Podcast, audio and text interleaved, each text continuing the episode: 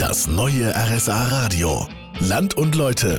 Wir sind auch unterwegs in Isny und diese Stadt ist bekannt ja, für die mittelalterlichen Gebäude, die Stadtmauer und sehr viel Natur rundherum. Ja, was man dabei aber nicht vergessen darf, das ist die Kultur in der Stadt. Und die liegt einem ganz besonders am Herzen und das ist Karl Immler. Er kommt aus Isny, hat schon einige Brunnen und Gebäude hier gebaut und am bekanntesten ist wahrscheinlich sein Steuerzahlerbrunnen. Ein Mann, der eine Kuh melkt und das Wasser läuft durch Löchern aus den Eimern. Also, Karl, wie kommt man auf sowas? Der Mann, der die Kuh melken will, der sitzt ja auf dem Bürosessel, ist also äh, ein stilisierter Beamter. Er will aus uns rausmelken in die Eimer rein. Die, die Eimer haben aber Löcher, das heißt, er bringt die Eimer schon nicht voll.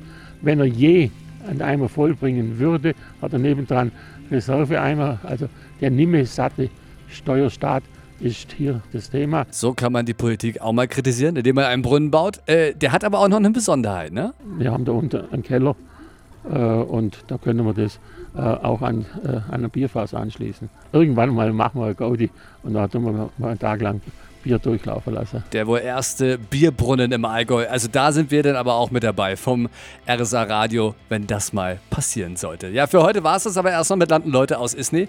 Nächsten Samstag schauen wir uns in Wangen nach den interessanten Menschen und deren Geschichten um. Und nicht vergessen, diese Sendung hier gibt es natürlich auch online als Podcast nochmal nachzuhören auf rsa-radio.de. Bis dahin.